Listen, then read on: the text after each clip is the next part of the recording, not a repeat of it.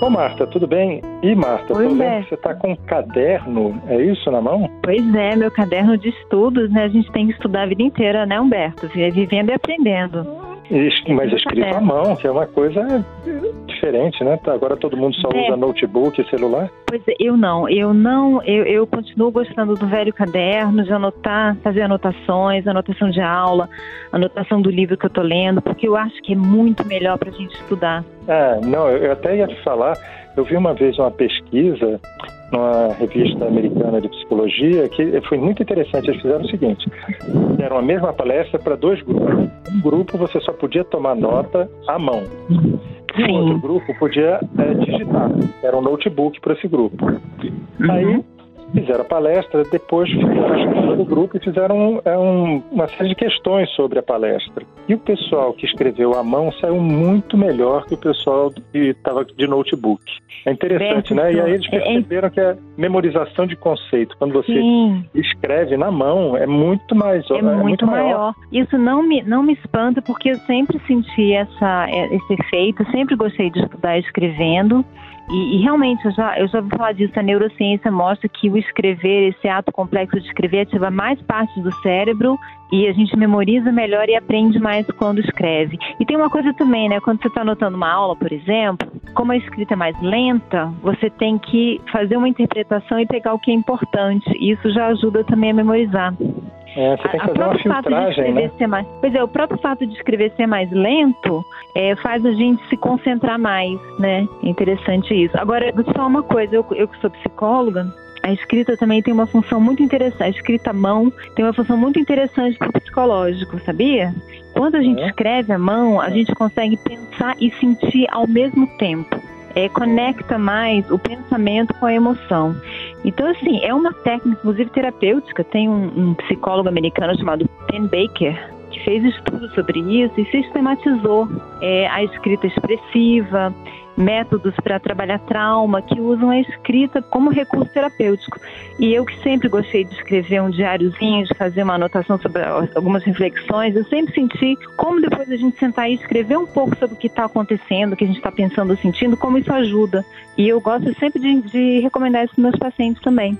Não, e é interessante porque o processo de memorização, muitas vezes a gente fala assim, ah, memorizar é repetir. Não é só repetir, é a emoção que você tem com relação àquele dado que está entrando na sua vida, né? Isso, aquela informação exatamente. tem emoção, você guarda muito melhor do que, por exemplo, é- é- é um exemplo claro é aquele negócio, você sai de casa e vai para o serviço, quantas vezes você passou a marcha? Você não faz a menor ideia. Uhum. É tudo tão no automático que você não tem mais essa informação na cabeça. Em compensação, se você viu alguma coisa que te emocionou, é, um outdoor, ou uma criança dentro de um carro, alguma coisa assim, você, lembra dessa informação muito tempo depois. Né? é aquela questão, né? Quanto mais áreas do cérebro são ativadas na aprendizagem, mais a aprendizagem é efetiva, né? E o escrever à mão contribui para isso. Interessante também essa coisa de escrita à mão, né, Humberto? Porque a gente está abandonando um pouco, né? Antigamente todo mundo conhecia a caligrafia das pessoas, né? Agora a gente É, conhece menos. E é muito interessante a coisa de como a, a letra também expressa a pessoa, né? Porque tem a, a grafologia que é muito interessante e realmente tem uma, uma eficácia, né? Não sei se você conhece. Não, eu conheço pouco, mas você está falando assim, me lembrou quando eu fui tirar a primeira vez a carteira de motorista, a psicóloga me fez escrever e depois analisou. Eu perguntei para ela eh, se tinha algum sentido a gente escrever, por que, que ela pedia isso.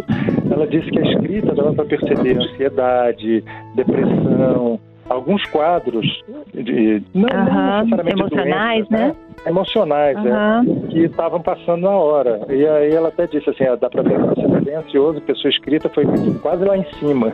Eu escrevi. Mas, eh, Humberto, você sabe que alta. não só essa questão de, do estado emocional que a, que, né, que a letra transmite, mas também você pode pegar até algumas questões neurológicas, né? E também a personalidade. A, a grafologia, ela faz uma análise da personalidade, né?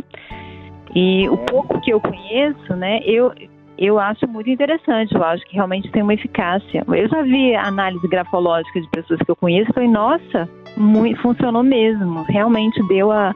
E parece que é uma coisa antiga, grafologia, né?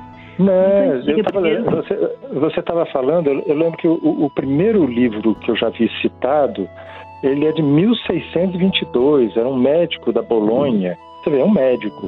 Uhum. Né, que, é, que, escreveu um livro que ele é, já diz tudo no título. Era assim, o tratado sobre como, através de uma carta, chega-se ao conhecimento da natureza e das qualidades do autor. Né? O título está dizendo tudo, né? Ah, é, é verdade. É. Eu acho que a gente não deve abandonar a escrita à mão, que a escrita à mão é importante. É claro que a gente vai digitar cada vez mais, mas eu acho que para aprendizagem, para autoexpressão, que a, a, escrita, neurologicamente é interessante a gente manter esse hábito de escrever à mão, né, Humberto? É interessante também uma coisa, né? A gente pôde escolher. Tem uma geração que está vindo toda digital aí que vai ser muito mais adestrada, vamos dizer assim, a usar os é. meios digitais do que a mão, né?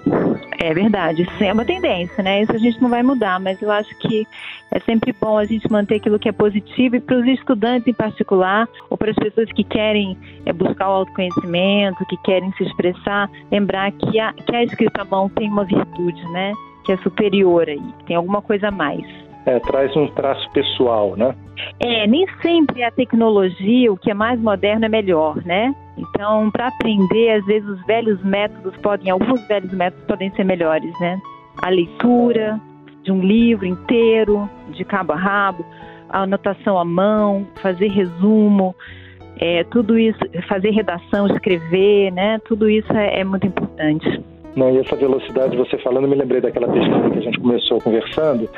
É, eles diziam que a, a, o pessoal do notebook, como era mais veloz na escrita, é, transcrevia mais literalmente, estava mais preocupado Sim. em tirar pedaços literalmente.